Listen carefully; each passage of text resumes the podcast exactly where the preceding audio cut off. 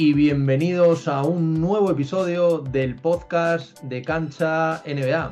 Hoy se vuelve a pasar por aquí una cara conocida dentro, de, dentro del podcast o voz conocida a los que no lo estéis viendo por YouTube y él es Enrique Pedro. ¿Cómo estás, Enrique?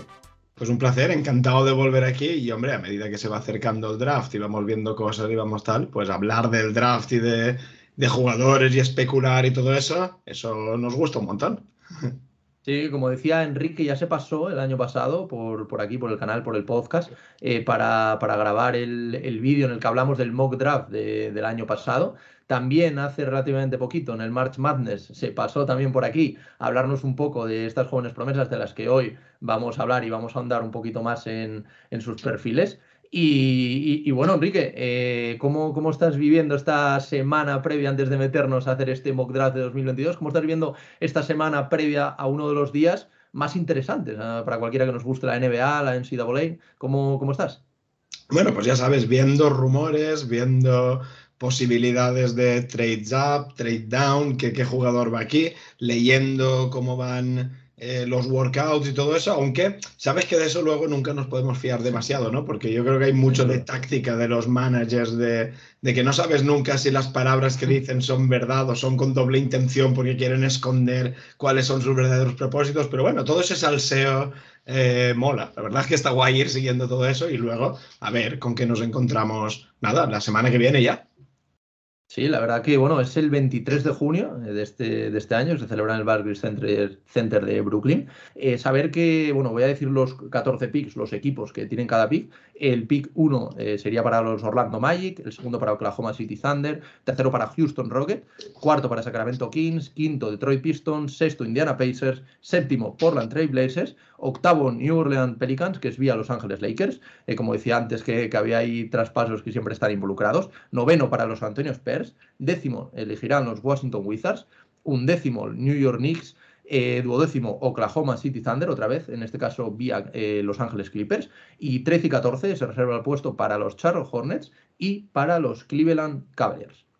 Bueno, eh, ¿cómo, antes de empezar ya a meternos en, en, harina, cómo ves tú esta clase de draft? Un poco sin, sin tampoco nombrar todavía jugadores, que vamos a, vamos a ir ahora a analizarlo, pero ¿cómo ves tú en general esta, esta clase del draft? Se habla de una buena clase comparada con la de otros años, ¿cómo, cómo lo sitúas tú? Sí, yo creo que podemos hablar de un grupo de jugadores en el que no vamos a encontrar en principio, porque esto nunca se sabe, ¿no? Jugadores a talentos generacionales, quizá no encontremos al, LeBron de turno, al Kobe Bryant de turno, pero sí que creo que es una, una, serie de jugadores, una clase donde vamos a encontrar muy buenos jugadores de rol que van a hacer una larga carrera en la NBA. Quizá no grandes estrellas, Quizá no sé si ni siquiera algún All-Star, pero sí jugadores que, bueno, estamos viendo ahora en la final, que a la hora de la verdad van a ser complementos muy importantes para cualquier equipo para que les ayude a dar ese salto de calidad. Así que yo creo que va a haber jugadores importantes, interesantes, no solamente en los picks de Lottery, sino que, que es otra cosa de esas que nos gusta mucho, descubrir esos talentos de segunda ronda, a ver quién es el robo, a ver quién está. Bueno, esos robos del draft. Todo eso que, que, va, que va alrededor del draft, que, que mola mucho. Eso es. Bueno, pues eh, si te parece, Enrique, vamos a empezar. Como, como dije antes, eh, vamos a dejar para, para, la semana que viene, un poco para, para, hacer la previa a este draft, un episodio en el que hablemos un poco más de los traspasos que, que ya ha habido, como por ejemplo el que involucra eh, a, a, Dallas de, de esta misma mañana, sí. el que involucra a Denver, que también van con, con picks que son importantes. También hablaremos de rumores, que como tú dices, durante esta última semana va a haber muchísimos rumores, muchos de ellos verdaderos, algún otro un poco de humo, como dices tú, de los general managers. Eh, pero bueno, yo creo que también es un, es un episodio interesante y vamos a dejarlo un poquito aparte para centrarnos hoy más en el, en el tema del mock draft. Y bueno, como decíamos, vamos a empezar eh, este mock draft de, como, como antes os comenté, del 1 al 14. Vamos a empezar por la elección número 14 y vamos a ir bajando poco a poco hasta llegar a ese pick 1, que en este año lo tiene Orlando, y veremos quién hemos seleccionado, Enrique y yo, para, para este pick 1. Antes de empezar, siempre hay que decir que esto es un trabajo súper complicado. al final, bueno, el año pasado evidentemente pues fallamos alguno, es muy complicado, ya, ya, no solo porque haya traspasos y otro equipo le pueda venir otro jugador, sino porque hay decisiones de última hora que evidentemente pues a una semana vista es muy complicado preverlas.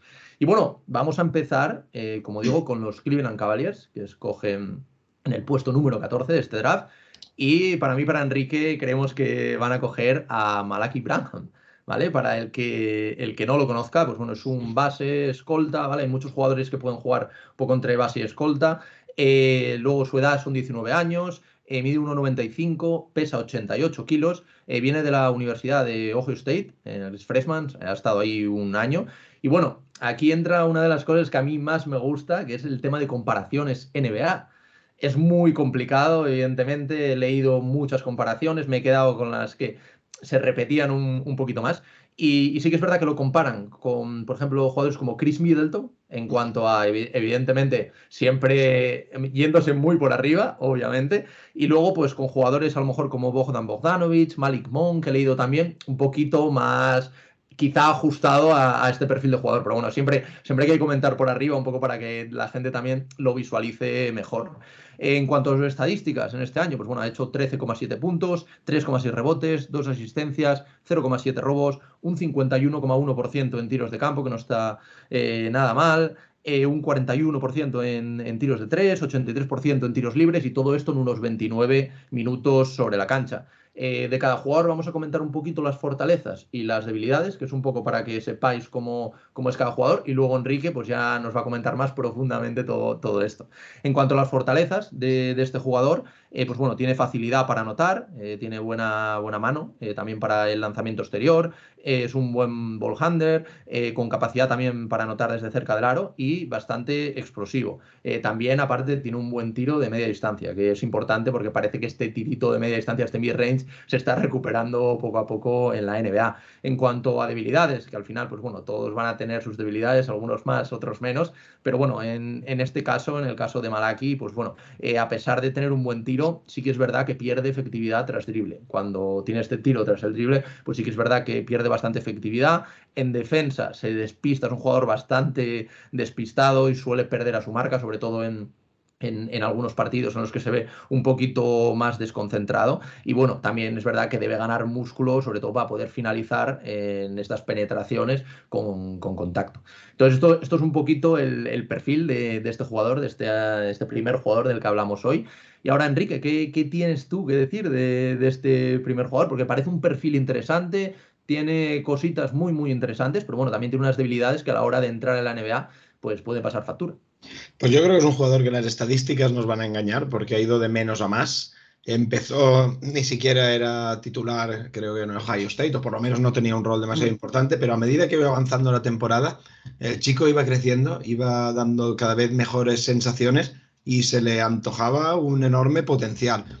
Quizá sea un poquito pronto, en algunos casos parece, para dar el salto, a la NBA, quizá le hubiera venido mejor estar otro año, pero claro, eh, cuando ya te meten en Lottery Picks no te lo piensas, ahí está el potencial.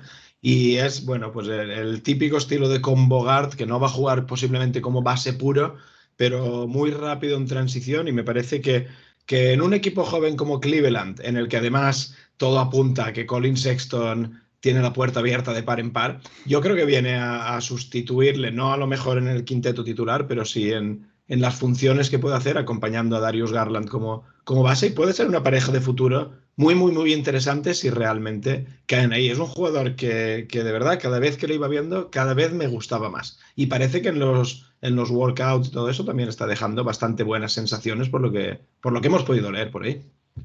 Sí, la verdad que es, lo que comentaba antes, bastantes perfiles de combo guards en, este, en este draft. Es un, es un, perfil, yo creo, muy interesante, sobre todo para, para la NBA de, hoy en día. También vemos, luego hablaremos de guards bastante altos, que bueno, esto les da, les da pues este, esto que le podía faltar eh, a, los bases al ser, al ser más bajitos. Y bueno, yo creo que, este perfil, por lo que he estado viendo de él, también he estado viendo vídeos de él, es, es interesante. Eh, sí que es verdad que es lo que, lo que tú comentabas parece un poco tierno quizás para, para la NBA, pero claro, al final te meten como lottery pick y es que no, no creo que no te lo puedes pensar. claro, claro, porque una lesión, cualquier cosa, mm, te trunca la carrera, entonces evidentemente pues tienes que ir. Y nosotros, pues bueno, yo creo que luego hablaremos también a lo mejor de un par de jugadores que, que tú creas que pueden ser robos del draft, que también podrían entrar a lo mejor en estas posiciones.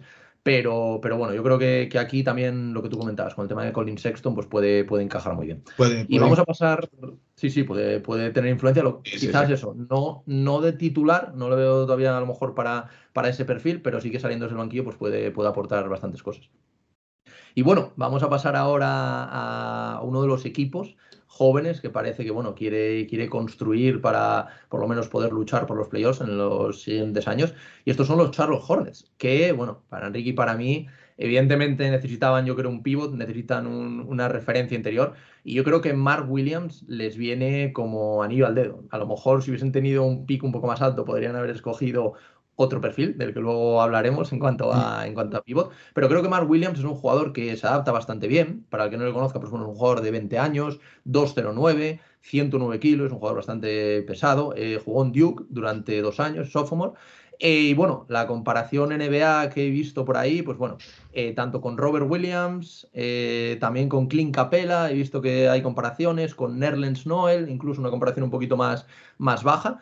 Eh, y luego, bueno, en cuanto a estadísticas, pues ha promediado 11,2 puntos. Siempre estas estadísticas las estoy dando en la última temporada, ¿vale? Porque a lo mejor son jugadores que sobre todo se ve muchísima progresión, sobre todo los sophomores, el segundo año se ve una gran progresión en la, en la universidad. Entonces, estas estadísticas son de segundo año para, para, bueno, para los que lo estéis escuchando. 7,4 rebotes, sí que es verdad que en tema de asistencias, pues no, no es un jugador que aporte mucho, llega a las 0,9 asistencias, 2,8 eh, tapones, aquí tiene un perfil más que, más que interesante, 50% en tiros de campo, 73% en tiros libres, que no está nada mal para ser un center, de hecho luego veremos alguno con, porcentajes bastante peores. Y bueno, eh, todo esto en unos 23,6 minutos, que no está nada mal. En cuanto a fortalezas, hay que decir que fue el defensa del año en la Atlantic Coast Conference, siendo uno de los mejores defensores interiores de, este draft. Luego veremos a otros, pero bueno, es uno de los, uno de los mejores que más, que más destaca, por lo menos. Eh, una envergadura de 2,30, que esto es, bueno, esto hay que verlo, porque la verdad que, es, es, increíble esta,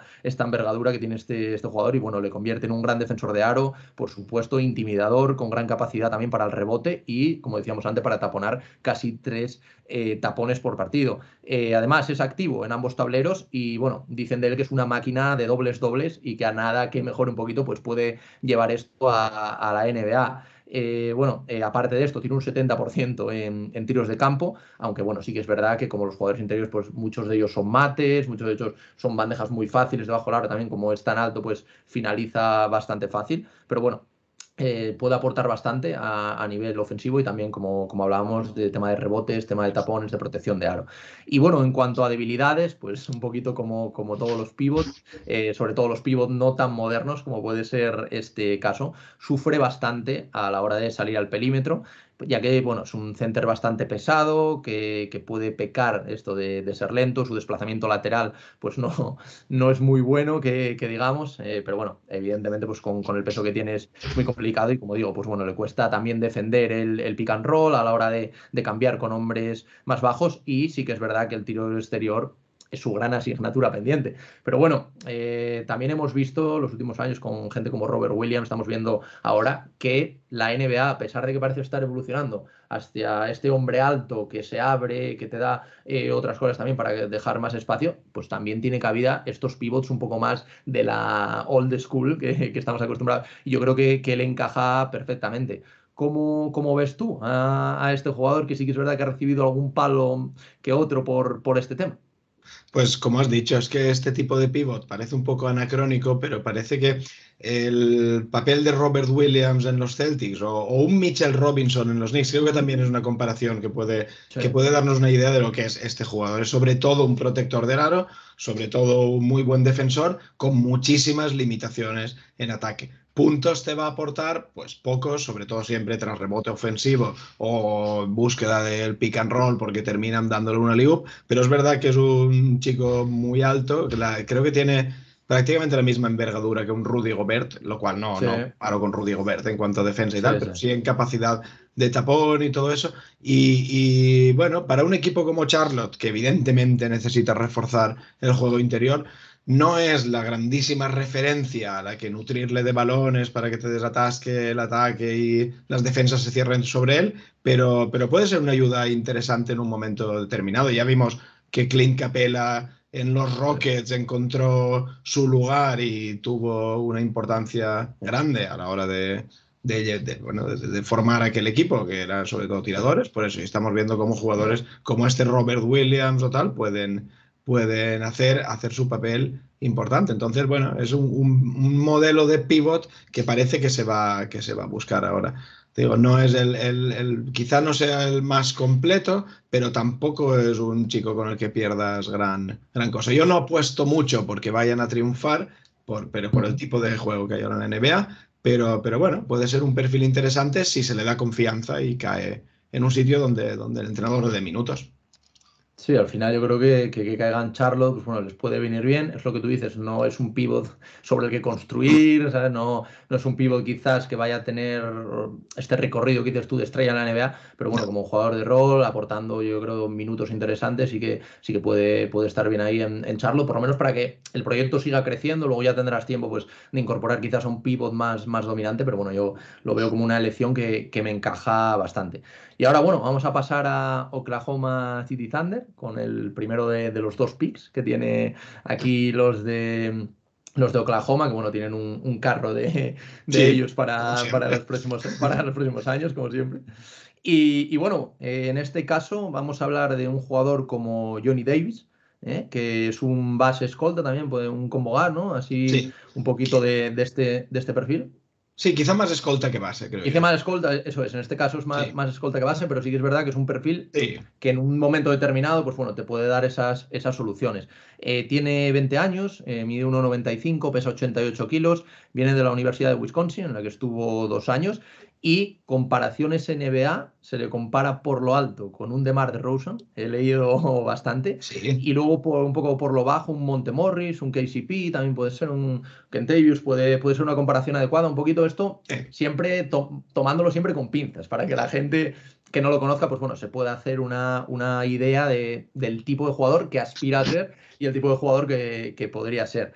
Y bueno, en cuanto a su estadística, este año no, no ha estado nada mal, eh, casi 20 puntos por partido, 19,7, 8,2 rebotes, ojo, este, bueno, luego lo comentaremos en, en Fortalezas, pero está muy bien, 2,1 asistencias, un 43% en tiros de campo, 33% en tiros, en tiros de 3, ahora hablaremos de eso también, y un 80% en tiros libres, que no está nada mal, y todo esto en 34 minutos de juego. En cuanto a fortalezas, pues bueno, decir que es un jugador muy completo, eh, que destaca también por su capacidad anotadora, como podréis haber visto en, el promedio de casi 20 puntos, y bueno, sobre todo desde la media distancia, su media distancia está muy bien trabajada, también el poste bajo para ser un, escolta tiene un, un buen juego, aparte de esto, se le ve potencial como, como, buen defensor. Parece que tiene condiciones eh, que le podrían hacer un buen defensor de aquí a, los últimos años. Y bueno, como decía, es un gran activo en cuanto al tema del rebote, promediando casi, eh, bueno, más de 8 rebotes por partido. Y bueno, en cuanto a habilidades de este perfil, que sí que tiene, todos van a tener debilidades, pero bueno, a medida que vayamos bajando, van siendo menos las, las debilidades que tienen los jugadores. Y en cuanto a habilidades, pues bueno, a pesar de ser un buen anotador, como decíamos, con los porcentajes todavía quizás no sean todo lo buenos que deberían ser, sobre todo en tiro exterior, eh, para llegar a convertirse en, en una amenaza que también salgan a a cubrirle para poder también eh, explotar esas, esas penetraciones. Y bueno, otra de sus grandes debilidades también es la de creador de juego. Eh, actualmente no tiene muy desarrollado el tema de creador de juego, no tiene muy desarrollado el, el tema de, asistir, pero bueno, eh, yo creo que eso lo mejorará, el tema de lectura del juego, siempre todos estos jugadores que son, son tan jóvenes, de 20 años, pues al final en un par de temporadas acaban desarrollando esto y quizá no convirtiéndose en un pasador de élite, porque no, no es el caso, pero bueno, sí mejorando esta lectura eh, de juego. Además de todo esto, sí que es verdad que destacan negativamente de él que no es un portento atlético, lo que le hace sufrir también para defender sobre todo a jugadores más rápidos, que al final, pues bueno, esa en esa posición de base escolta, pues vas a tener que defender a, gente más rápida, más bajita y que al final, pues bueno, te puede hacer un roto por ahí dentro. ¿Y cómo lo, cómo lo ves? ¿Cómo ves tú a Enrique, a este jugador y cómo ves su adaptación en estos Oklahoma City Thunder? Bueno, habrá que recomponer todas las piezas después de este draft porque van a tener ahí un, buen trabajo. Sí, este es un buen complemento para un Ludort que es más defensivo, eh, Davis es más ofensivo, es más tirador, es más anotador, en un equipo en el que las llaves del coche las tiene Shai Gilgius Alexander, con lo cual no tendrá que tomar decisiones él, sino más bien ejecutar, que es algo que se le había se había achacado un poquito, ¿no? Al final en esta temporada, que la toma de decisiones no era demasiado buena. Es posible que el físico le penalice mucho y por eso baja tanto en el draft, porque la temporada que ha hecho ha sido, ha sido buenísima. Uno de los, de los jugadores, yo creo que posiblemente el jugador que más ha mejorado de su año, de su primer año a su segundo año. El salto que ha dado de calidad ha sido tremendo. Con lo cual, bueno, es un factor a tener en cuenta, la experiencia que ya ha acumulado en NCA. Al final, dos años se notan, se notan los que han jugado dos con respecto a los que han jugado uno solo. Y, es un chico que, que le ves jugar y, enamora. Además, tiene, tiene un jugar elegante, es un, jugador sobrio, pero que lo da todo en defensa, que lo da todo en ataque. Así que, eh, desde luego, Johnny Davis en el número 12, y si las cosas salen bien, puede ser uno de esos jugadores de los, que, de los que se hable mucho. A mí, de verdad, que es uno de los jugadores que el año pasado, su temporada en Wisconsin, es de levantarse de la silla y, y descubrirse ante lo que hizo. Sí, la verdad, y aparte cae en un equipo eh, que bueno está desarrollando con jóvenes talentos, como tú dices, evidentemente las llaves de la franquicia las tienes ahí. Yo creo que tampoco, a pesar de ser un jugador, evidentemente, y sobre todo ahora Johnny Davis no es un jugador para darle las, las llaves de, de, una franquicia, pero sí que es un jugador muy interesante que puede aportar, y como digo, en un contexto como el de Oklahoma, de jóvenes talentos que están evolucionando, que va a tener minutos, pues yo creo que, que puede aportar bastante y seguir lo que tú dices, mejorando, porque eh, también lo iba a comentar que se que, se me ha pasado el tema de, su evolución, su evolución del primer al segundo año. Sí, tremenda. Tremenda, tremenda. De este, de este jugador, de Johnny Davis, sí que ha trascendido, bueno, han filtrado en algún equipo que ha hecho algún workout que les había causado buena impresión, pero que en el tiro les había parecido solo, solamente correcto. Eso creo que lo habían dejado entrever desde algunas fuentes internas de los Wizards, pero claro, los Wizards tienen la elección un poquito antes, con lo cual lo que hablábamos antes, no sabemos si eso será interesado, pues tampoco creo que a esta altura ningún general manager vaya a decir abiertamente, este jugador puede ser la bomba y es el que queremos, porque corres el riesgo de que, de que alguien te lo antes. Entonces, bueno, ahí está, parece que sí ha dejado buenas impresiones, pero, pero tampoco ha deslumbrado demasiado. Veremos.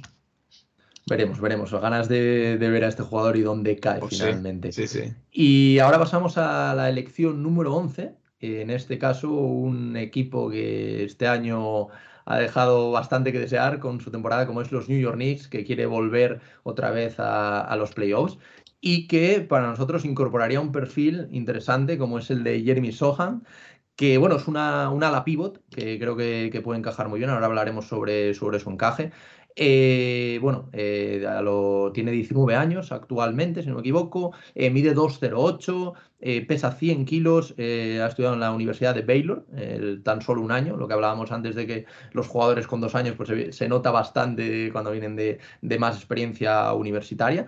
Y aquí la comparación que, he encontrado, que bueno, he leído en diversas fuentes, ha sido la de Aaron Gordon, una, comparación que bueno, puede tener cositas parecidas. Y también Chuma Okeke. He leído también un poquito más a, perfil, a perfil bajo, ahora, ahora comentaremos. Y en cuanto a sus estadísticas, sí que es verdad que no son demasiado llamativas. 9,2 eh, puntos, 6,4 rebotes, 1,8 asistencias, pero bueno, en tiros de campo un 58%. Eh, un 58,9 en tiros libres, que aquí también tiene una, particular eh, asignatura pendiente, y todo esto en 25 minutos. En cuanto a fortalezas, pues bueno, eh, aporta en ambos costados, aunque donde verdaderamente destaca es en defensa. Al final puede defender tanto el perímetro como el poste, a pesar de, ser un jugador bastante alto, y sus habilidades defensivas y también reboteadoras son enormes para un jugador, como decíamos, que solo lleva un año en la NCAA, entonces esto puede, esto puede venirle muy bien y también yo creo que le, que le hace escalar hasta estos puestos de lotería. Para su tamaño también es un jugador rápido, como decimos, un jugador grande, pero es un jugador bastante rápido y que suele definir bastante bien cerca del aro. Está también además, es uno de estos jugadores que que está bien tener porque es bastante activo en los tableros y también es curioso porque es bastante iniciador de contraataques y le gusta salir, eh, tirar el pase, incluso llevar el, un poco conducido el balón y siempre es impactante en estos hombres altos pues ver un poquito esta habilidad, esta habilidad que tiene. En cuanto a sus debilidades, pues bueno, yo creo que su gran, debilidad, su gran debilidad, a pesar de que tiene, tiene buenas cosas para defender,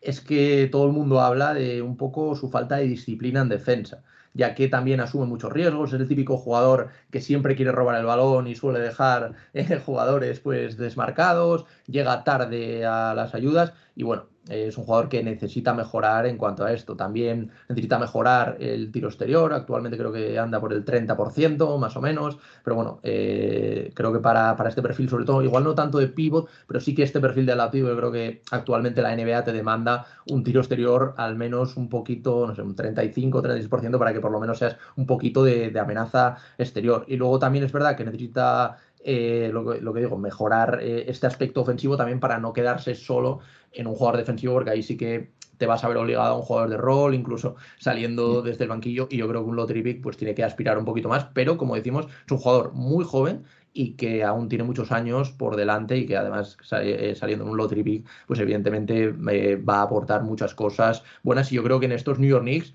veremos, a ver, pero puede, puede aportar cosas. ¿Cómo, ¿Cómo lo ves tú? ¿Cómo ves a este jugador ¿Y cómo ves tú su adaptación a estos Knicks? Pues un jugador que se draftea más por potencial que por la realidad ahora mismo. Bueno, es un jugador que puede ir a unos Knicks que, que, están construyendo un equipo joven, en el que parece que tienen en la rampa de salida también a Julius Randle, con lo cual, bueno, le abre un poco las puertas a darle más minutos en esa, en esa posición y un perfil claramente defensivo, pero con, con, posibilidades de mejorar en ataque. No es como, tal como hemos hablado antes de un Mark Williams, que es más, más difícil. No, en este caso, el chico sí que tiene talento también ofensivo, pero falta construir, falta evolucionar eh, y sobre todo ver, claro, al final, que, que, tenga confianza, que tenga minutos y que pueda, y que pueda desarrollarse correctamente. También se le ha comparado con, con Kyle Kuzma. También es un perfil parecido, quizá un poco más defensivo pero con sí cierta... Y, quizá también no solamente por, por perfil, sino por, por cabecita, porque también, como has dicho, por eso, es un poco alocado por momentos y no toma quizá las mejores decisiones. Bueno, es otro de estos jugadores que, ha estado solamente un año en universidad y posiblemente haber tenido un recorrido un poquito más largo, además en, una universidad como Baylor, que de la que evidentemente sales bien formado y aprendes a competir, no le hubiese venido nada mal, pero pasa lo mismo que hemos hablado antes, que cuando tanteas un poco el terreno y tal y ves que prácticamente es eh, lottery pick, porque, porque parece que lo será, eh, bueno, pues hay que dar el salto, hay que atreverse y a ver hasta dónde, hasta dónde se llega. Sí, sin duda. Un perfil también bastante interesante, lo que tú dices, en un equipo como los Knicks, que parece que va a confiar en, sus jóvenes y puede, ¿por qué no?, tener minutos, sobre todo con la salida de Julius Randle. Y vamos a pasar ahora, si te parece, a los Washington Wizards, que antes hablabas de ellos, con este pick número, número 10. Y nosotros vamos a elegir a Dyson Daniels, eh, uno de los jugadores que también más se está hablando en este draft, jugador que viene de, Ignite, no viene de, una universidad, es también una especie de convocar, ¿no? Juega de escolta o jugar de base, canadiense y 19 años, 1,98, 85 kilos. Y bueno, las comparaciones que he leído de él, sobre todo, suena mucho el tema del Lonzo Ball, no sé qué te, parecerá, que puede tener cositas parecidas. También el caso de Derrick White, también podría podría tener alguna, alguna cosa parecida. Y bueno, sus estadísticas eh, no, ha estado, no ha estado mal, ha, promediado 11,3 puntos, 6,2 rebotes, 4,4 asistencias, casi dos robos por partido, 45% en, tiros de campo y bueno, todo esto en 31 minutos de juego. En cuanto a fortalezas, es un excelente defensor perimetral, la verdad que, que todo el mundo destaca del esto, eh, tiene un gran desplazamiento lateral y también es muy activo en los cambios, cambian muy bien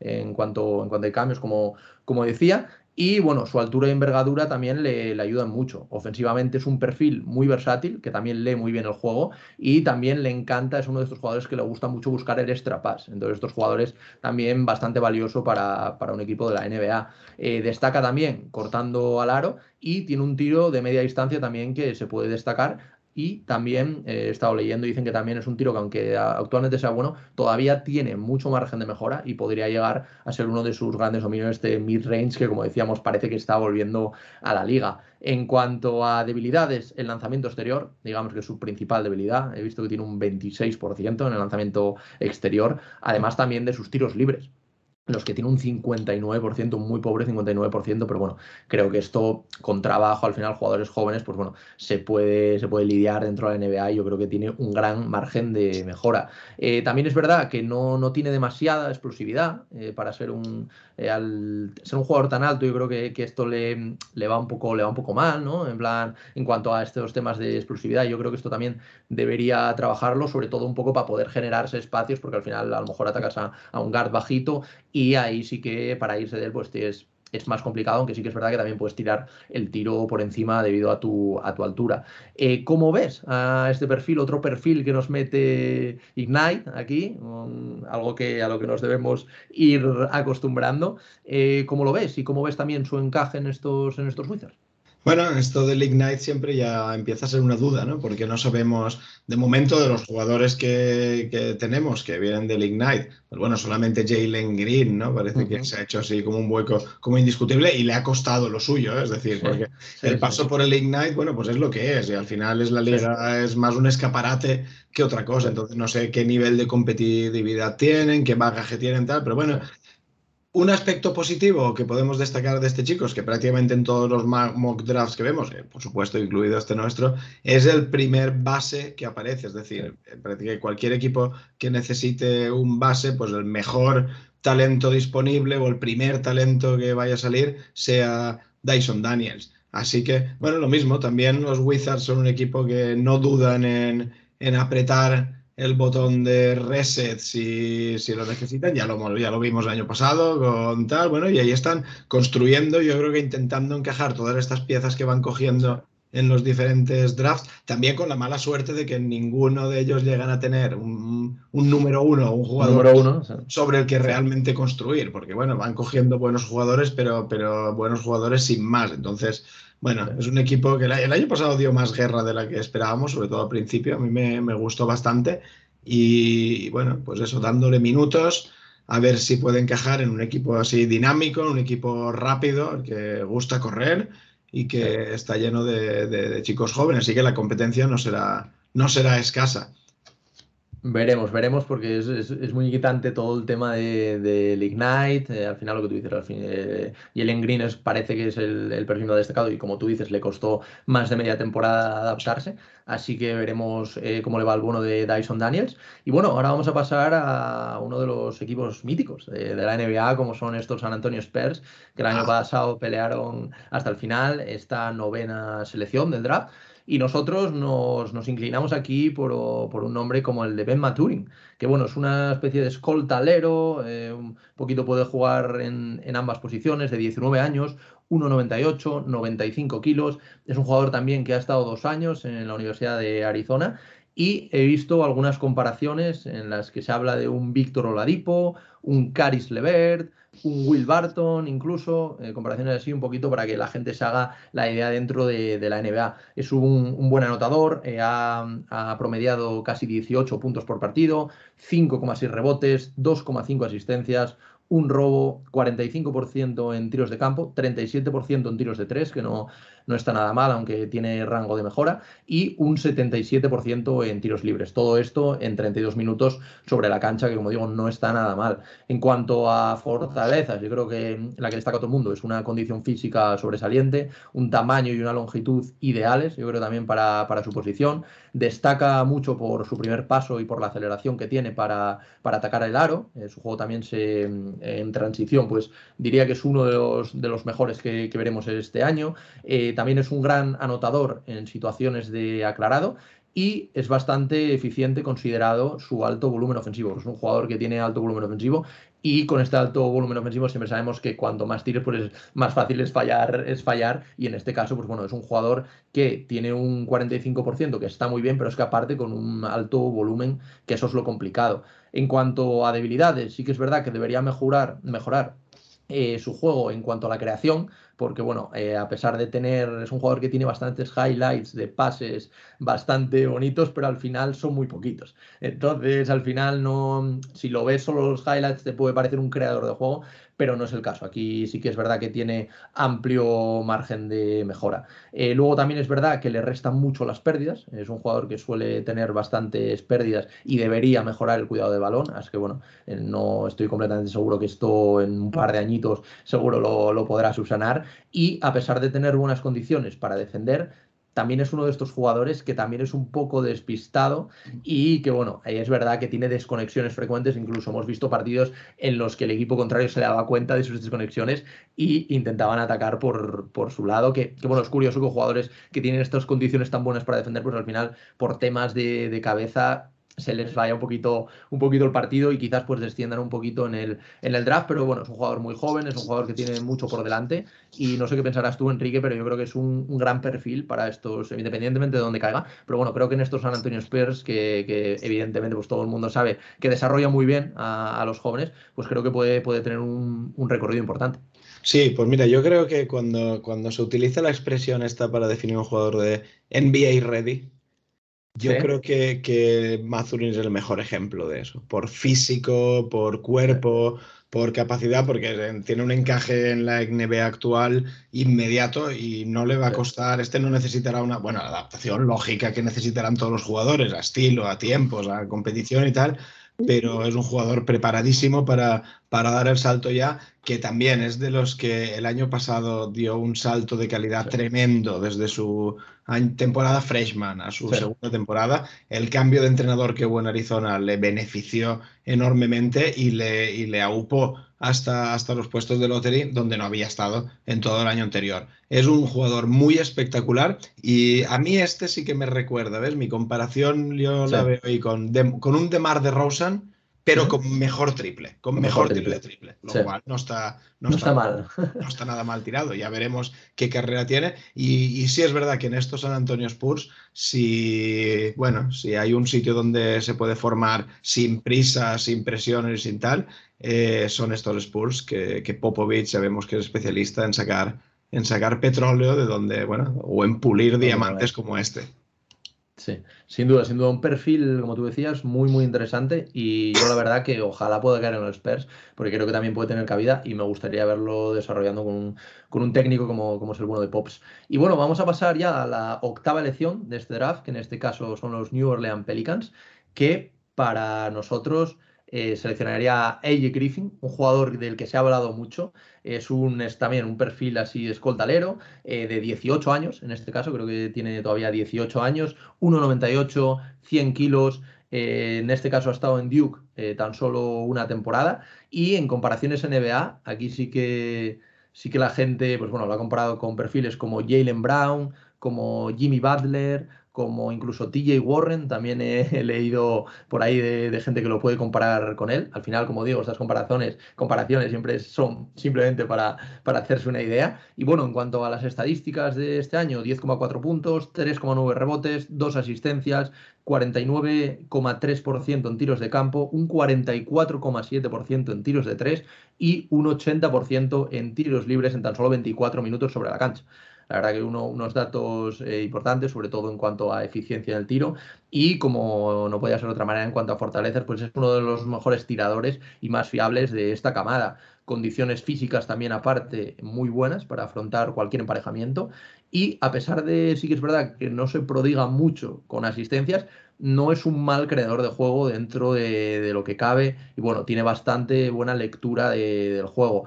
Eh, no destaca, es verdad que actualmente no está destacando demasiado en defensa, pero sí que todos los scouts dicen que tiene una gran progresión en este aspecto, sobre todo por temas de físico, entonces esto también puede ser importante. En cuanto a debilidades, creo que la principal es su tendencia a lesionarse. Esto ya, sé que no, no es culpa suya, pero, pero sí que es verdad que estuvo fuera dos años en, en, el high school, tuvo problemas en las dos rodillas, ha tenido problemas en el tobillo. Entonces yo creo que esto también quizás le hace bajar un poquito en el draft, porque eh, hace unos meses sí que es verdad que en los primeros mock draft pues se le, podría, se le podía ver incluso en algún mock draft, lo he visto un poquito más arriba. Entonces esto quizás para alguna franquicia que no quiera jugársela, pues, pues sea un poquito, un poquito complicado. Luego, aparte de esto, sí que es verdad que le falta un poquito de velocidad, de, explosividad en las salidas. Y también es verdad que es otro de estos jugadores que no tiene, por lo menos por el momento, la mejor disciplina a la hora de defender. Pasa un poquito de estos jugadores que tienen las condiciones, pero de momento, bueno, tiene 18 años, no, no pasa nada, hay mucho, hay mucho tiempo para, para mejorar. Eh, pues bueno, de momento no le estamos viendo con, esta disciplina defensiva, pero bueno, no, no me cabe duda que es un jugador que sin duda va a explotar, un jugador muy interesante, uno de los jugadores que también mmm, más sorprende ver, en, tenéis que ver imágenes suyas y, lo que ha jugado esta temporada en Duke. ¿Y cómo ves tú, Enrique, el encaje que pueda tener en estos Pelicans? ¿Qué te parece este jugador? ¿Cómo, cómo lo estás viendo? ¿Cómo lo has visto durante este año? Bueno, es un chico que, como tú has dicho, le han marcado mucho las lesiones, le han influido mucho. Empezó la temporada ya en Duke lesionado y no se pudo incorporar hasta pues, prácticamente cuando ya se llevaba un mes de competición. Y los primeros partidos se le notaba realmente mermado en lo que tú dices, en cuanto a explosividad y todo eso. Pero, pero bueno, los especialistas, los scouts de verdad, los que sí que le ven mucho y los que tal, hablan de que posiblemente sea bueno, eh, uno de los mejores, de los, de los mayores talentos que hay disponibles en el próximo draft. Nosotros lo hemos colocado en el número 8, pero tampoco me sorprendería nada que terminase saliendo incluso en el top 5, porque por lo que sí. parece, sí es uno de los, de los mejores jugadores. Eh, claro, para eso tienes que estar allí, haberle visto en los workouts, ver realmente su físico, en claro. qué estado está y qué posibilidades tiene y ver si estás dispuesto a jugártela o no. Con el que es, yo sí que diría que no, no uno de los mejores, sino yo creo que es el mejor tirador puro, sí. sin, ser, sin ser lo que, lo que a veces nos viene a la mente de, de pues no sé, eso, de, sí. de un, un, killer. Un mero tirador, sí. Exacto, sí. un mero tirador, porque es mucho más que eso, sí. pero sí es posiblemente el mejor tirador eh, y lo vemos en las estadísticas suyas en, en porcentaje, pero además en porcentaje sostenido, es decir, porque tiene en volumen, es el que mejor tiro tira, ha tenido, mayor consistencia y tal. Entonces, eh, bueno, en estos eh, Pelicans, que también es un equipo que al final el cambio de CJ McCollum fue milagroso y les aupó, bueno, hasta darles un nivel de, de competitividad que, que, hasta esos momentos no tenían. Si saliendo desde el banquillo puede aportar y darle relevo a Brandon Ingram o al propio CJ McCollum porque puede jugar en la posición de escolta y tal, eh, bueno, puede ser un, un, auténtico, un auténtico robazo si de verdad cae el número 8. Que bueno, estamos viendo, no, no lo pongo al nivel, ¿no? Pero estas finales hay, hay otro número 8, ¿no? Me parece del draft que está por ahí dando mucho que hablar. Haciendo, haciendo cosas, sí. Ya ves. sí, sí, sin duda.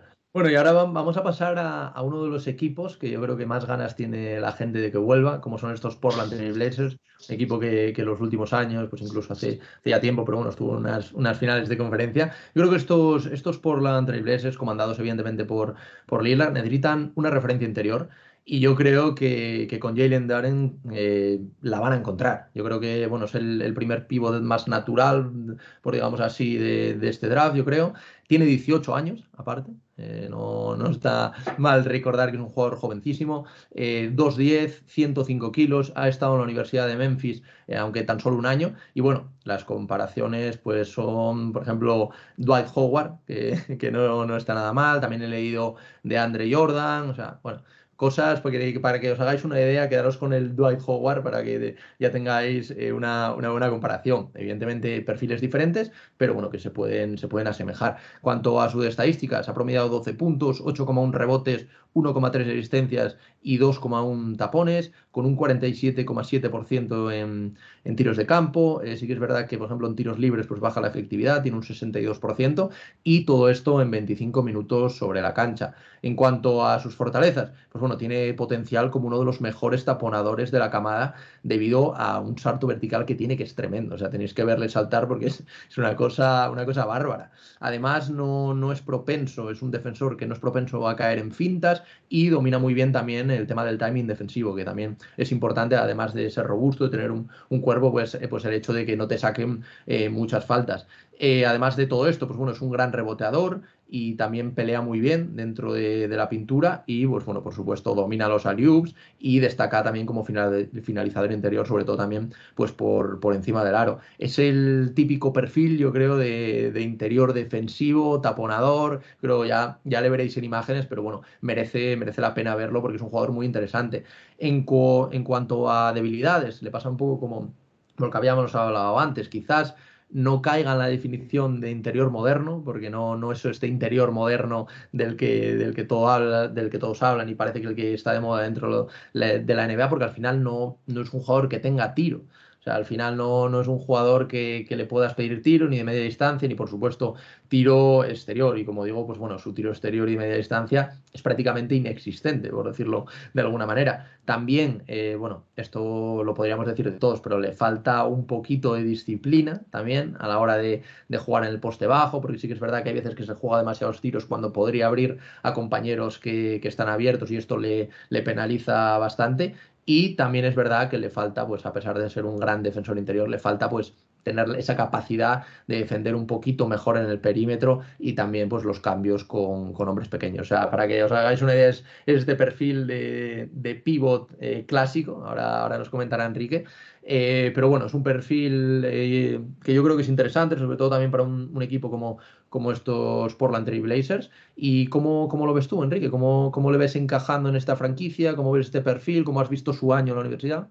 Bueno, creo que es el jugador más joven de los que estarán en el próximo draft, me parece, porque hay que recordar que este eh, se recalificó. Es decir, eh, la temporada pasada todavía debería haberla jugado en el instituto, pero bueno, como por crédito y todo eso se le permite, se adelantó un año su entrada a la universidad, con lo cual, si muchas veces decimos que los jugadores está, están verdes, bueno, en el caso suyo es que está verdísimo, claro, pero es lógico por la edad, es que no ha tenido todavía tiempo biológico para crecer. Entonces, es que, como lo has dicho, es un jugador con un físico absolutamente imponente, pero bueno, muy limitado y prácticamente sin recursos, sobre todo en ataque. Pero yo creo que los puede desarrollar, porque en alguna cosita a lo largo del año en Memphis eh, sí que se le ha visto que empezaba a intentar tener un tiro exterior, empezaba a intentar hacer algún movimiento y tal, pero bueno, que todavía no había tenido demasiado tiempo para desarrollar. A esos perfiles de jugador que ha dicho, que es el punto de partida que tiene actualmente, yo creo que con un poco de trabajo y paciencia, es un proyecto a largo plazo, debería de evolucionar en un Bama de Bayo, por ejemplo. Pero, pero en este Portland, que evidentemente, bueno, depende mucho de Nurkic en el juego interior, le podría venir muy bien músculo, centímetros y esa capacidad de intimidación, de, potencia, de velocidad que tiene y además que ataca muy bien el rebote ofensivo también. Entonces es un jugador que puede generar muchísimas segundas, segundas opciones. Es un pivot de corte, de corte, pues de corte clásico que, para un equipo que busque, pues justamente eso, fuerza dentro de la zona, puede venirle muy bien, pero que tiene que ser totalmente consciente de que posiblemente incluso pase, pase muchos minutos en equipo de G-League. Sí, sin duda, sin duda. Es un jugador que, como tú decías, necesita desarrollo, pero bueno, un jugador interesante y siempre está bien pues ver a estos míticos pivots que, parecían extintos y que, bueno, en este, en este draft tenemos, tenemos algunos de ellos. Y ahora vamos a pasar a selección número 6, ya nos vamos acercando a este top 5. Y bueno, en este caso son los Indiana Pacers los que para Enrique y para mí seleccionarían a un jugador como Keegan Murray, que en este caso es un alero mayor, este, bueno, mayor, mayor para, para lo que es, de, de 21 años, con 2,04, 98 kilos, ha estado en la Universidad de Iowa State durante dos años, un jugador que ya viene más experimentado. Eh, aquí he leído comparaciones, las buenas comparaciones a lo que debería llegar una especie de Pascal Siakam, Podría, podría ser una comparación, aunque ahora, hablaremos de ello. También he leído Otto Porter Jr., que puede tener cosas que le, que le asemejen. Y bueno, eh, sus estadísticas, sobre todo en cuanto a anotación, son increíbles. 23,5 puntos, 8,7 rebotes, 1,5 asistencias, 1,5 robos, 1,9 tapones y bueno, todo esto con un 55% en tiros de campo, que es absolutamente increíble, un 39,8% en tiros de 3 y un 74% en tiros libres. Y todo esto en, como digo, 32 minutos sobre la cancha. En cuanto a fortalezas, pues bueno, es un perfil que tiene muchas fortalezas, pero bueno, sobre todo el, el de anotador. Es un anotador sumamente versátil, Ya los scouts dicen que tiene rango de tiro NBA, que también domina el lanzamiento-movimiento, que esto también es muy importante, aprovecha muy bien los mismatches eh, con jugadores más pequeños para finalizar por encima de ellos, que esto es, es de vital importancia, es un defensor también bastante versátil, que puede emparejar con guards, con aleros, sin problema, al final es, un perfil bastante interesante de, dentro de, la NBA, este 3D quizás que, que, se busca tanto, eh, y también aparte de esto es un jugador muy inteligente, se destaca su, inteligencia Aparte, bueno, tiene una, buena estructura física también para la posición que, ocupa. Y aparte de todo esto, también destaca en el aspecto reboteador que bueno, es una de, sus especialidades eh, también. Eh, también hay que hablar del pick and roll, sobre todo poniendo en la cortina, es un jugador que, que, lo juega bastante bien. Y en cuanto a debilidades, podríamos meter el tema de la edad, que al final estos jugadores más, como decíamos antes, mayores, pues tienen menos rango de desarrollo, entonces al final el jugador que, que draftes pues va a ser un jugador que no va a mejorar quizás tanto como otros perfiles que a lo mejor tienen dos hasta tres años menos que, que él. Y bueno, luego también es verdad que en cuanto a su juego, su claro punto de mejora, yo creo que es su habilidad del pase ahí es donde quizás pues tiene ese déficit eh, también para crear juego, para leer las jugadas, pero bueno, eh, siendo un perfil también como el que es actualmente, yo creo que es un, jugador muy interesante, que bueno, eh, nosotros lo hemos puesto en el número 6, el número 6 del draft ya no es cualquier cosa, y bueno, creemos también que en estos peces, pues bueno, podría encajar bastante bien, no sé cómo lo ves tú, Enrique, cómo, cómo lo has visto este año. Sí, pues me parece que es del tipo de jugador que ahora mismo puede encajar prácticamente en cualquier mm. equipo de la NBA. Es decir, un tío que te da tiro, sobre todo desde el triple, y te aporta defensa, además, en varias posiciones, eh, creo que ponlo en el equipo que quieras, que creo que va a encajar bien. Eh, lo mismo que hemos dicho antes, posiblemente sin ser el primera espada y sin ser la, gran referencia del equipo, porque Keegan Murray creo que no está llamado a eso. Es verdad que en la NCA ha sido, si no el máximo anotador, uno de los creo que el máximo anotador de máximo, la o uno de los máximos, desde luego.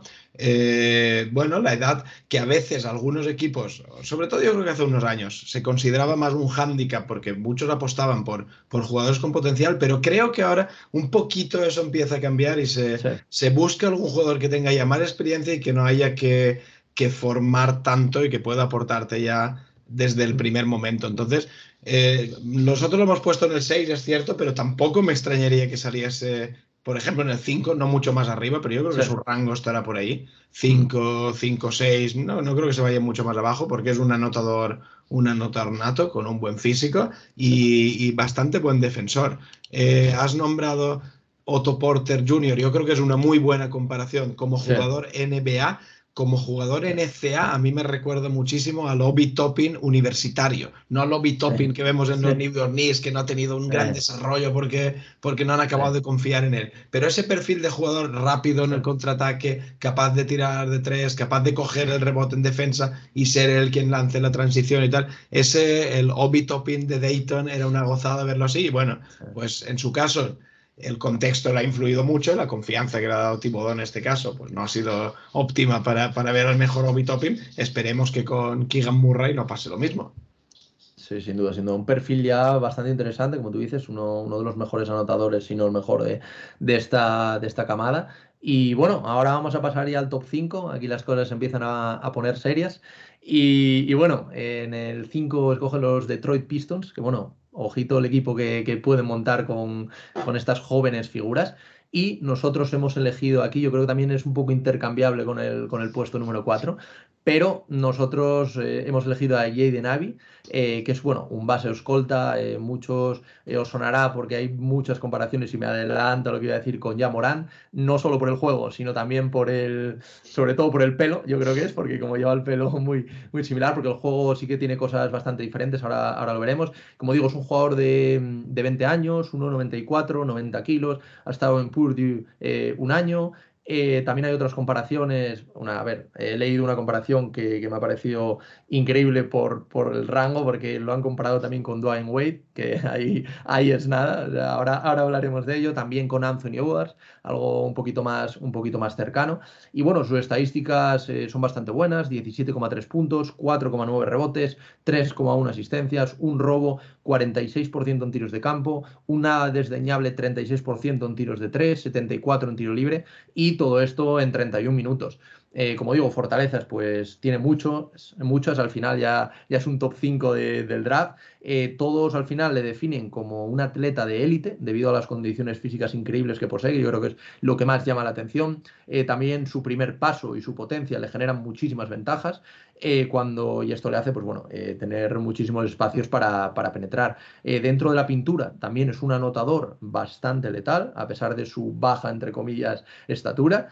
Eh, luego también, pues es verdad que tiene muchos recursos para definir y no teme hacerlo también ante jugadores mucho más altos que él, que hay, hay jugadores que sí que es verdad que cuando aparece un, físico mucho más imponente, sobre todo de altura, pues, pues eh, se les encoge un poquito la mano. Además, también es verdad que ha mejorado su lanzamiento exterior y también destaca por ser un buen manejador y evidentemente pues debido a su capacidad física pues tiene condiciones también para ser un buen defensor perimetral de aquí al futuro. En cuanto a debilidades, sí que es verdad que es un perfil que se le ha achacado bastante el no esforzarse y estar concentrado durante todos los minutos del partido, sobre todo en, términos defensivos. Eh, también es verdad que no es un creador de juego natural y sin duda, pues bueno, debe mejorarlo esto de cara pues a, ampliarse, a ampliar su perfil, sobre todo cuando llegue a la NBA y también, pues bueno, aunque haya mejorado, tiene que seguir desarrollando su tiro exterior. Y lo que sí que, me hace bastante gracia, que le veo a veces, es que es un jugador que parece que no tiene freno. O sea, como tiene tanta rapidez, hay veces que, que se le va la cabeza y comete faltas en ataque, pierde muchos balones, por esto. Es un jugador que muy interesante, con muchas condiciones, pero sí que es verdad que, bueno, tiene que, tiene que relajarse un poquito porque hay veces que se le ve demasiado sobreexcitado. ¿Y cómo, cómo, ves tú a este jugador, Enrique? ¿Cómo lo, ¿Cómo lo, has visto durante este año? Es un perfil muy interesante que, como digo, también podría incluso caer en el, en el pick número 4 por parte de, los Sacramento Kings. Pero bueno, nosotros hemos decidido colocarlo en estos, en estos Detroit Pistons que creemos que, tiene, que puede tener una, una buena cabida. Sí, la comparación con, con Jamorant está basada sobre todo en la velocidad, en la transición, en la fuerza y tal. Eh, en ese sentido sí que tiene esas características. Lo que pasa es que Jamorant, si es un uno absoluto, es un base puro y, Jaden Ivy parte más de la posición de escolta. Entonces, de ahí mm. las, las diferencias. Es, es, otro de estos jugadores a los que le ha venido estupendamente bien estar un segundo año en la universidad, porque ya terminó bastante bien el primero, pero el segundo es el que ha dado el salto y gracias a ese salto está en el top 5 porque, porque en su año freshman posiblemente no hubiese sido ni lottery pick. Y eso creo que va a ser un ejemplo también para muchos jugadores. Es decir, bueno, quédate un añito más que posiblemente ahí está bien. Es un chico que nos ha dejado infinidad de highlights de esta temporada universitaria porque es súper espectacular en penetración, potente en el mate, pero también es un jugador clutch que no le, no le ha temblado nada a la hora de tirarse el último, el último tiro, el decisivo, cuando está el partido eh, caliente y tal, con lo cual es un jugador muy interesante. A mí, de todos los perfiles de comparaciones que hay, eh, bueno, no, no, acabo de ver ninguna que me termine de, de, convencer, pero, te voy a, sí, pero te voy, a, te voy a sumar otra, a ver cómo la ves. Un, un, un de Rick Ross tampoco me, tampoco me, parece un... lo, pensé también, ¿eh? A la, hora de, a la hora de verle y tal. Sí que es verdad que son diferentes, eh, también el físico es diferente, no se le ve diferente, pero sí que, sí que puede ser, sobre todo por estas penetraciones... Sí, sí, sí que, sí que me podría encajar. físico también, bueno, por ahí, por ahí me parece que va. Desde luego, yo creo que es una apuesta bastante, bastante segura para el equipo que decida, que decida escogerle eh, por ahí andará, en el 4 o en el 5, pero también es verdad que en algunos mock drafts lo colocan incluso un poquito más arriba, sobre todo porque, bueno, luego ya veremos que como parece que los tres jugadores top son tres jugadores que parten de la misma posición, el, primer jugador exterior con más talento que vamos a encontrar en, en este draft es Jaden Ivey. Entonces, depende de la idea que tengan los equipos de arriba, si buscan interiores, no será Jaden Ivey, pero el primer equipo que busque reforzar su juego exterior, posiblemente Jaden Ivey sea su, mejor opción. Sin duda, sin duda. Un jugador súper espectacular, como, como bien dices, Enrique, y que, bueno, tenéis, tenéis que verle porque merece la pena. Y bueno, ahora vamos por, por los Sacramento Kings, por este puesto número cuarto, ya rondando este top, top 3 del draft. Y aquí vamos a apostar por un perfil que venía como un prospect de 5 estrellas, pero es una, yo creo, de las mayores incógnitas de, este draft, porque al final es un puesto 4, lo ponemos 4, como digo, puede bailar, pero bueno, estará como mucho, yo creo que bajará hasta el 6, no creo que, no creo que, baje más, pero es un jugador que a pesar de haber estado en la Universidad de Kentucky, no ha llegado a jugar, no tiene datos, no tenemos datos eh, de él en la, en la universidad. Y como digo, era un prospecto que venía como uno de los mejores de, la camada para el siguiente draft, pero claro, le ha penalizado el hecho obvio de no jugar. Y aún así, la gente le coloca cuatro en el cuarto, en el quinto, en el sexto puesto. O sea, que imaginaros el, calibre de jugador del que podemos estar hablando. Es un, alero, también puede desempeñarse como, como escolta de 19 años, 1,98, 90 kilos. Y la comparación NBA que más he visto ha sido Paul George es una, es una comparación que podría dar. Sí que es verdad que evidentemente no lo hemos visto mucho, entonces también no, podemos comparar, pero bueno, he estado leyendo algún informe de, scouts que sí que la han visto entrenar y dicen que está, ahora lo comentaré en las fortalezas, pero dicen que está a, un grandísimo nivel y que por eso eh, le quieren elegir tan, tan arriba del draft. Y bueno, en cuanto a fortalezas, pues bueno, lo primero que, todo el mundo dice de él es que es un perfil físico privilegiado, con unos brazos enormes que le permiten cubrir mucho espacio y al final, pues bueno, llegar muy arriba tanto como para tirar como para, para defender. Eh, su tiro perimetral es de las mejores armas que posee, o, eso dicen, ya que no, no le hemos podido ver mucho, eh, ya que tiene una mecánica muy fluida y además muy rápida, que esto, esto es importante. Eh, como digo, los scouts que le han visto entrenar dicen que ha crecido también su aspecto pasador, que era lo que más le, le echaban en cara, le han visto ya jugando 5 contra 5 y dicen que, ha aumentado bastante su destreza en cuanto a, su visión de juego, en cuanto a los pases, y además su manejo de balón es bastante bueno para, para su altura. Dicen que también ha estado trabajando en esto y que es un perfil que ha mejorado mucho. Además de esto, pues define también bastante bien en transición, atacando el aro y tiene bastantes recursos para, acabar. En cuanto a habilidades, pues la primera, evidentemente, que no tiene experiencia en la NCAA, en la liga universitaria, lo que puede ser al final una gran barrera de entrada. Luego también comentar de él lo que he leído en los scouts, que en defensa eh, suele tener bastantes desconexiones. Evidentemente, muchos jugadores de este draft la tienen y de todos los drafts, porque son perfiles eh, muy jóvenes. Y a pesar de ser un buen tirador, eh, tiene una selección de tiro que es bastante mejorable. Pero bueno, como digo, al ser tan joven, pues bueno, seguramente lo irá mejorando y lo que es la mecánica ya la tiene, que al final es lo más complicado de, pillar. Así que, así que bueno, es un jugador que a, pesar de ser muy mejorable, y de no haber jugado la NCA parece que lleva bastante maduro dentro de lo que cabe eh, al draft, sobre todo en sus, en sus habilidades de cara al, tiro. Y bueno, es un jugador que evidentemente necesitará mucho trabajo, eh, a ver dónde, muchísimos minutos también, un poco para que pueda seguir desarrollándose, pero es un jugador que todo el mundo coincide, los que le han visto en los informes de los scouts, que es un jugador que tiene una progresión muy, muy alta. Eh, como, bueno, ya sé que no lo has podido ver en la universidad, pero como ¿Cómo ves tú a este perfil que yo creo que es la gran incógnita dentro de, este draft, dentro de este mock draft? Es la, es la gran historia y, la gran incógnita y es la historia ¿no? de este draft. Sí porque como la cosa salga bien, eh, bueno, pues eso se va a hablar muchísimo de tal, pero también si un equipo lo pilla muy arriba y la cosa sale mal, también se va a hablar muchísimo de, la leche que se ha pegado ese equipo. Es un riesgo, yo ahora mismo todos corren un riesgo. Bueno, los workouts serán lo que serán, habrán visto, sí que parece que es un gran atleta, que tiene un físico, pero al final esto se trata de jugar al baloncesto y no se le ha visto, entonces poco más, poco más se puede añadir, más que, más que esperar. Yo sí hay un dato y por eso creo que le hemos colocado en el número cuatro. Es que, eh, bueno, la mayoría de los expertos y de los scouts que le llevan mirando tal dicen que este, que este chico es el, el, mayor talento de todos los que hay. Por talento es el número uno. O sea, el número uno del draft debería de ser Shadon Sharp. Joder, cuando te dicen eso, pues tendrás que creértelo. Ya te hace pensar, no me arriesgo a poner el número uno por delante de otros que sí que he visto y que sabes dónde está, pero evidentemente eh, bueno, pues la gente que está allí y le sigue y tal, habrán visto muchas cosas en él que nosotros no conocemos. Así que de ahí que nuestra apuesta sea al número 4. Y, bueno, y en unos Kings, ah, es verdad que están en una, en una posición que tampoco sé si están en disposición de arriesgar demasiado o, ir un poco más lo seguro, pero es, pero, pero es que si arriesgan y la jugada les sale bien, realmente les puede salir muy bien si se confirma todo lo bueno que hemos oído hablar de Shadow Sharp. Desde luego, eh, si le eligen y juega la Summer League, será uno de los de los creo de los atractivos.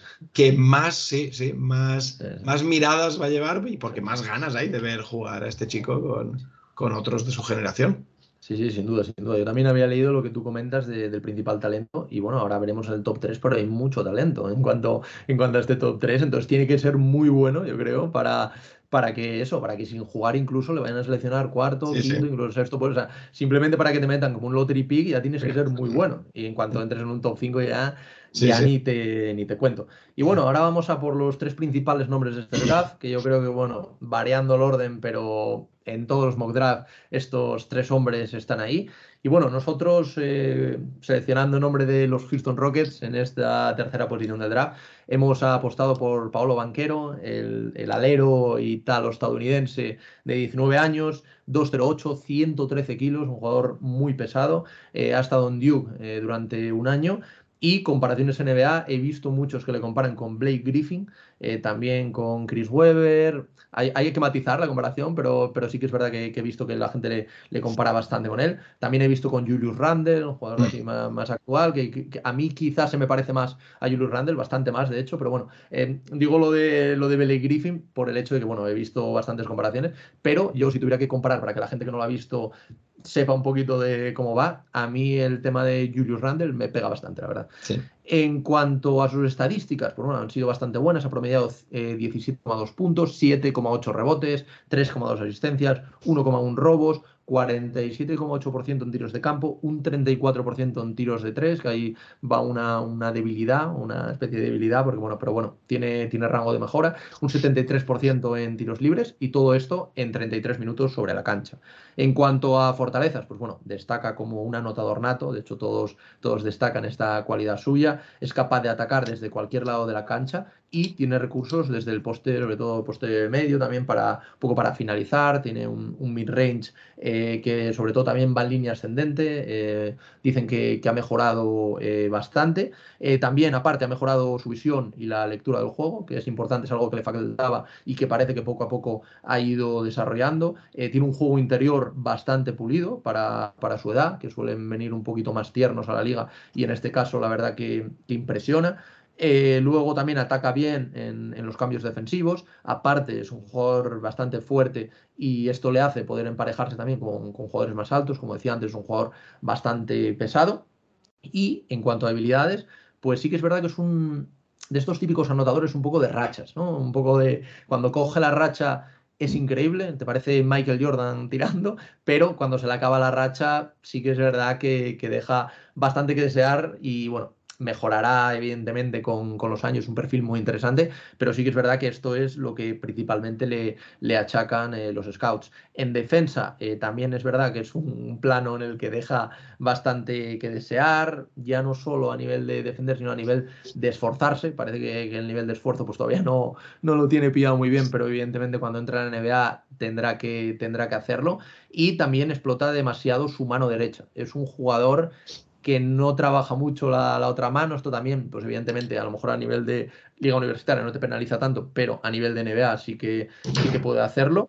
Y bueno, también evidentemente pues debe mejorar su selección de tiro, como digo, eh, a lo mejor pues en partidos que no estés tan acertado, pues pasar un poquito más a, crear juego para tus compañeros, pero bueno, un perfil muy interesante, veréis sus, sus imágenes y veréis sus highlights, porque la verdad que es un, un, jugador bastante, bastante interesante de cara a este draft y bueno, evidentemente para estar en un top 3 tienes que tener muchas cosas positivas. ¿Y cómo le, cómo le has visto tú, Enrique? ¿Qué, qué opinas de, de, este jugador también, Paolo Banquero, un jugador bastante exótico y tal, o estadounidense? Jugador del que se ha hablado bastante, incluso para subir un poquito más arriba. Pero bueno, yo creo que una posición 3 en estos Houston Rockets puede encajar bastante bien. Sí, unos Houston Rockets, además, bueno, lo, hablaré, lo hablaremos próximamente, pero que acaban de traspasar a Christian Wood. Eso no sé si es una señal de, de intención, es decir, bueno, están, están vaciando. Como también lo que les ha llegado tampoco, tampoco llega, llena, llena ese hueco, ¿no? Entonces, es un jugador, yo creo que tiene un suelo muy firme, quizá no tenga un techo tan alto como otros, pero me parece una apuesta muy segura. Eh, evidentemente, por eso la defensa es quizá un mayor problema, sin ser, sin ser un, agujero, ¿eh? sin ser un pésimo defensor, pero no es total. Y a poco que sea más consistente en el tiro de triple, porque ahora mismo es un buen tirador de triple, pero no es una, una amenaza excesivamente fiable, me parece, me parece un jugador que va a tener una carrera muy, muy larga en la NBA, porque además es muy capaz de por eso, de involucrar a sus compañeros. Quizás sea un, problema también, ¿eh? a veces es demasiado poco egoísta. Y busca demasiado a los compañeros, les involucra, les está. Y dice, bueno, quizá a veces debería de, podría forzar él un poco más, pero me parece un jugadorazo que también le, este no, no creo que vaya a pasar ni un minuto en G-League. Este está totalmente preparado para jugar ya en la NBA por físico, por talento y por, bueno, y por competitividad con una Duke que ha llegado a la Final Four, con lo cual la experiencia es un bagaje que se lleva consigo. Sí, sin duda, un jugador muy interesante que yo creo que también, pues lo que tú dices, el tema de, mandar a Christian Wood a, los Mavs, yo creo que es un poco declaración de intenciones, eh, pero bueno, veremos. Y ahora vamos a pasar al otro pick, como hablábamos antes de estos Oklahoma City Thunder. Que bueno, aquí se ha hablado mucho entre el 1 y el 2, también incluido Pablo Banquero, que, algunos también le ponían un poquito más arriba. Pero bueno, nosotros hemos decidido seleccionar al unicornio aquí, a Chel Holmgren de Gonzaga, también ha estado un, solo año ahí. Aquí sí que es un perfil, vamos, cuando le llamas unicornio ya sabes completamente a lo que te refieres. Yo creo que unicornio piensas en Porzingis y es una comparación bastante se puede adecuar, sobre todo en cuanto a tamaño, porque es un jugador de, aunque tiene muchas diferencias, ahora lo comentaremos, de 2.15 con tan solo 88 kilos. Bueno, se ve nada más, nada más verle, pero bueno, esto evidentemente ganará kilos a la hora de entrar en la NBA, de 20 años, ha tenido unas estadísticas de 14,1 puntos, casi 10 rebotes por partido, dos asistencias, 3,7 tapones por partido, que esto es una, una absoluta barbaridad, 60,7% en tiros de campo, 39% en tiros de tres, que esto, esto para un jugador tan alto es, es increíble, y un 72% en tiros libres. Todo esto en 27 minutos sobre la cancha. Como digo, en fortalezas, yo creo que un unicornio, ¿no? O sea, al final podríamos definirlo con, con estas palabras.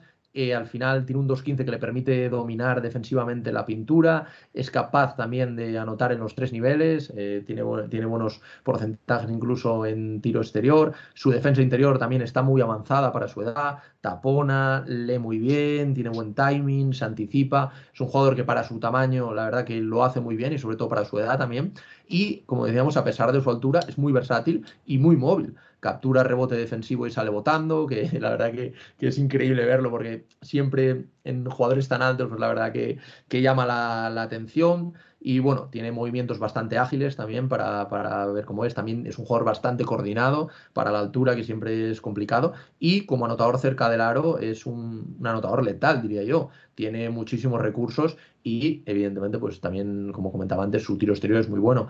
En cuanto a debilidades, pues yo creo que la principal es su físico. Tiene que trabajarlo mucho en la NBA porque al final tú le ves y parece que se va a romper por ocho sitios en cada, en cada contacto. Y bueno, eh, relacionado con su físico, pues evidentemente cuando en la NBA eh, vaya a notar, esté penetrando, pues el hecho de que le desplace, pues, pues es bastante fácil. Al final, aunque sea muy alto, con solo 88 kilos, es, muy fácil que te desplacen, lo veréis, eh, sus highlights, ver, veréis cómo juega, pero yo creo que es, es la principal debilidad y de la que todo el mundo habla y que muchos hablaban de él como el pick 1 pero sí que se ha hablado de bajarlo incluso al 2, incluso al 3, eh, ha llegado a sonar por el hecho también de un poco el tema de físico. Pero bueno, hemos visto a lo largo de la historia pues muchísimas evoluciones en tema físico. El mismo Porzingis entró muchísimo más delgado de lo que es, de lo que es ahora. Entonces, pues bueno, veremos esto, veremos también el tema de las lesiones, pero es un jugador que si no lo habéis visto, pues evidentemente os recomendamos que, lo hagáis, porque es eso, es un, nuevo unicornio y yo la verdad que tengo muchas ganas de verlo. Creo que Oklahoma es un sitio en el que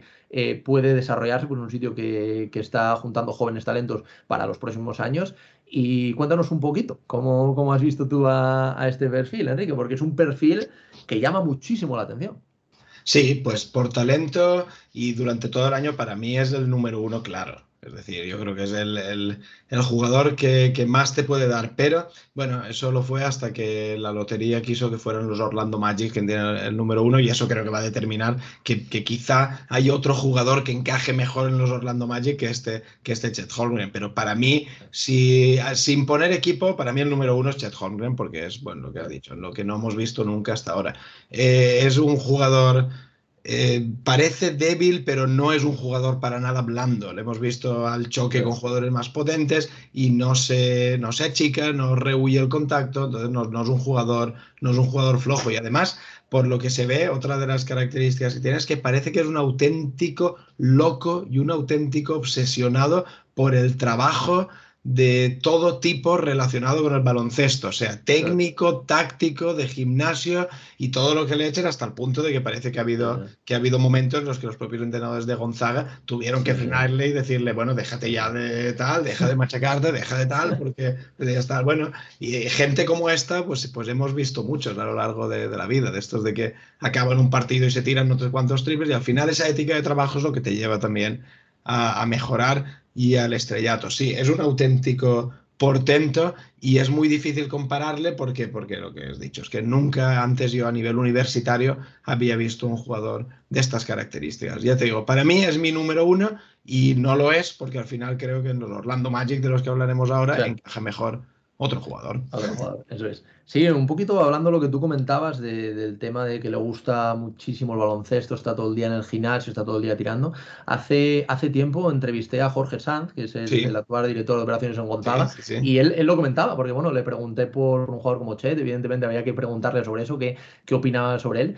Y decía que aparte del talento, lo que más le impresionaba es lo que tú justo acabas de comentar. Al final, un jugador con tanto talento, con tan joven, al final puede ser que no quiera aprovechar este año universitario para por estar un poquito más a sus anchas, ¿sabes? Y, este era todo lo contrario, o sea, le tuvieron para que Gonzaga te diga que dejes de entrenar, imagínate cómo, cómo debería ser eso. Entonces yo creo que, que, es un talento lo que tú comentas, generacional, que debería ir en el pick 1, pero bueno, ahora hablaremos de ese pick 1 que por necesidades de, de los Orlando Mike pues eh, parece que, va a ir a otro jugador. Pero bueno, yo es uno de los jugadores que más ganas tengo de, ver a la NBA. Tengo muchísimas ganas de verle cómo se adapta, también su evolución física, que evidentemente va a ser tremenda, sobre todo de cara ya a su segunda temporada y quizá empecemos a ver esta, esta evolución. Pero bueno, es un jugador muy, muy interesante y que si podéis eh, ver los partidos suyos en la en CWA porque, porque es increíble. Posiblemente sea el jugador que más riesgo tiene en su elección, pero también que mayor sea la recompensa en caso de salirse bien. Sí, sí. Eso es, un, riesgo que puede eh, merecer la pena. Sí, sin duda. Y, bueno, vamos ya por eh, este pick 1, este codiciado pick 1, que como tú bien comentabas, Enrique ha caído en mano de los Orlando Magic, que bueno, como dato curioso, es la cuarta vez que creo que, que sale a los Orlando Magic que obtienen este pick 1. Y bueno, en las anteriores entre otros, pues bueno, seleccionaron a Shaquille O'Neal. O sea que, que, bueno, no, no, no está nada mal, ¿eh? Como, comparación. Y, bueno, eh, hablando de, de, este jugador, que vamos ya a hablar de Jabari Smith, yo creo uno también de los talentos de, este draft. Es un alero de 19 años, hijo de Jabari Smith, que también jugó en la NBA, eh, creo que lo draftaron, si no me equivoco, en el año 2000, habían draftado los, Sacramento, los Sacramento Kings, me parece que habían sido, aunque bueno, tuvo, creo que estuvo muy poquito tiempo en, la NBA, incluso un paso por España también, pero, pero bueno, eh, eh, eso es, eso estuvo, estuvo en Granada. Entonces, pues bueno, este Jabari Smith Jr., del, que, del que hablamos, es un jugador de 2'08, 99 kilos, ha estado en Auburn durante un año. Y ojito aquí la comparación que he leído, porque he leído en muchos sitios que es un Kevin Durant sin pase.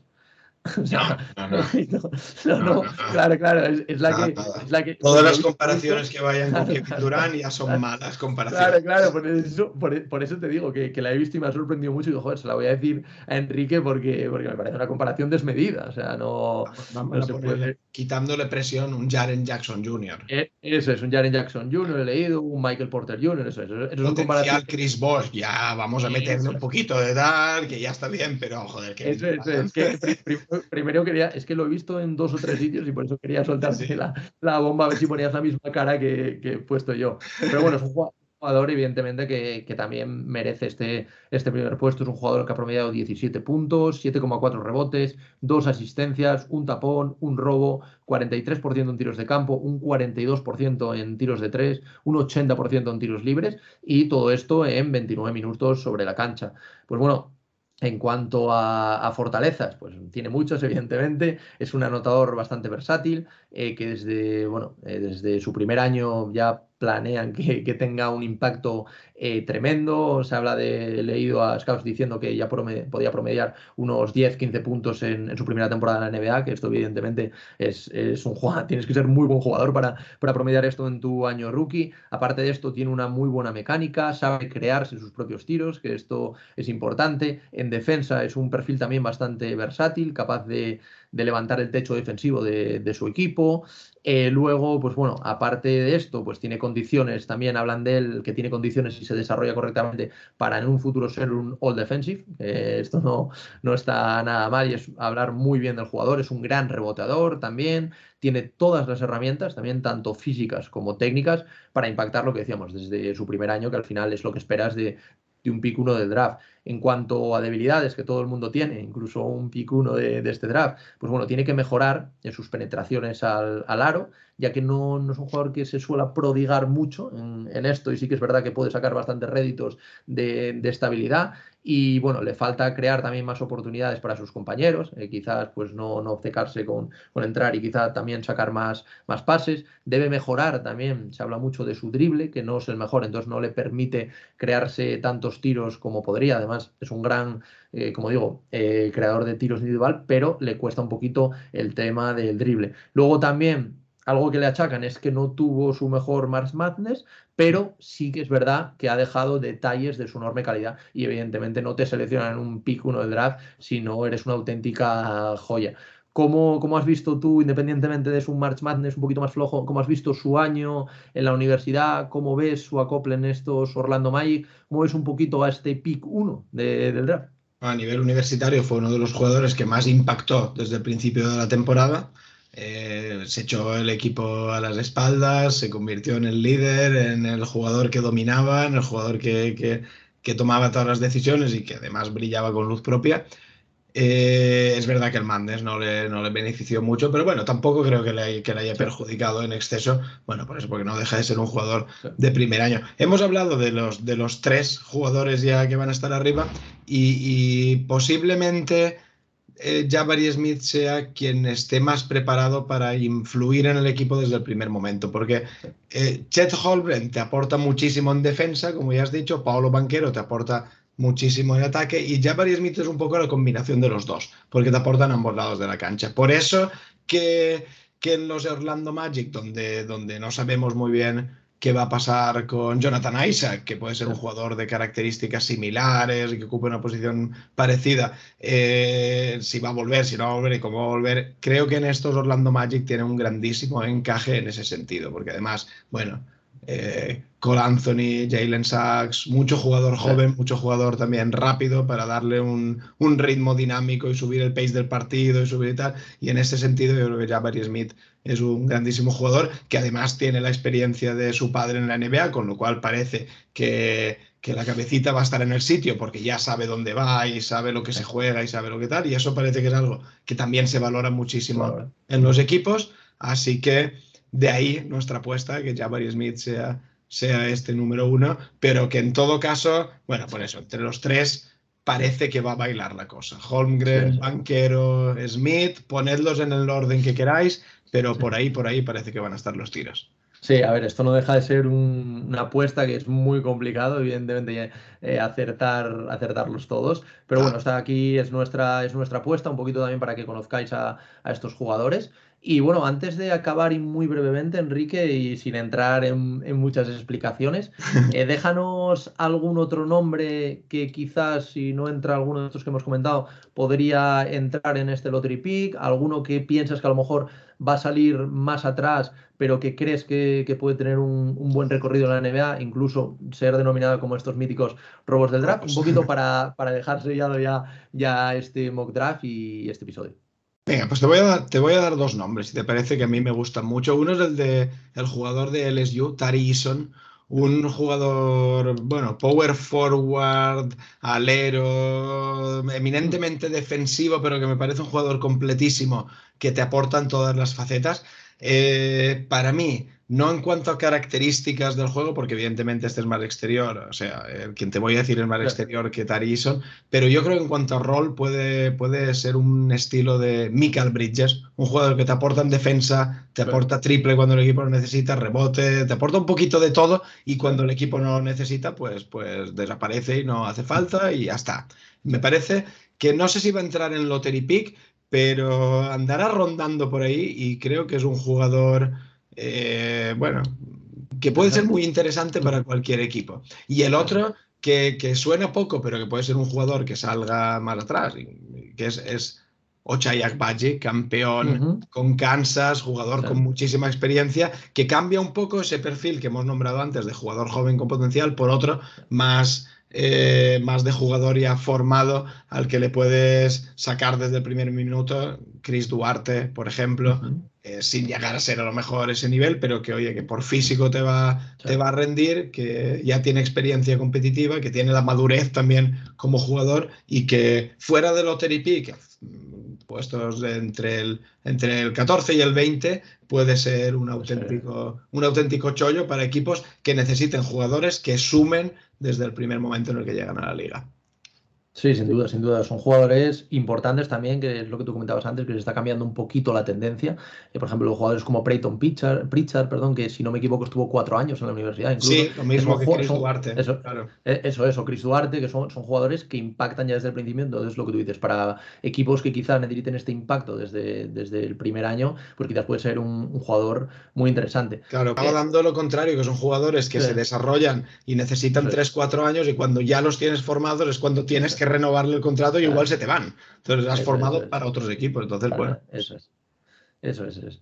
Bueno, Enrique, pues, pues nada, hasta aquí, aquí se queda nuestro mock draft, estas 14 selecciones con estos dos jugadores también de, regalo. Y bueno, la semana que viene nos vemos en, también te pasarás por aquí por el podcast para hablar un poquito este día de antes, quizá el miércoles, de los rumores que haya, de los traspasos que ha habido y para hablar un poquito de esta última hora antes de afrontar una de las noches más ilusionantes del año y que puede cambiar el futuro de muchas franquicias y que esperemos que lo haga pues aquí estaré para charlar un ratito más que a mí se me ha hecho muy corto. Sí, sí, no, a mí, también, ¿eh? como siempre, como siempre. Bueno, Enrique, pues nada, un, fuerte abrazo y lo dicho, la semana que viene quedamos para, para hablar un poquito más de, del draft. Un saludo a todos.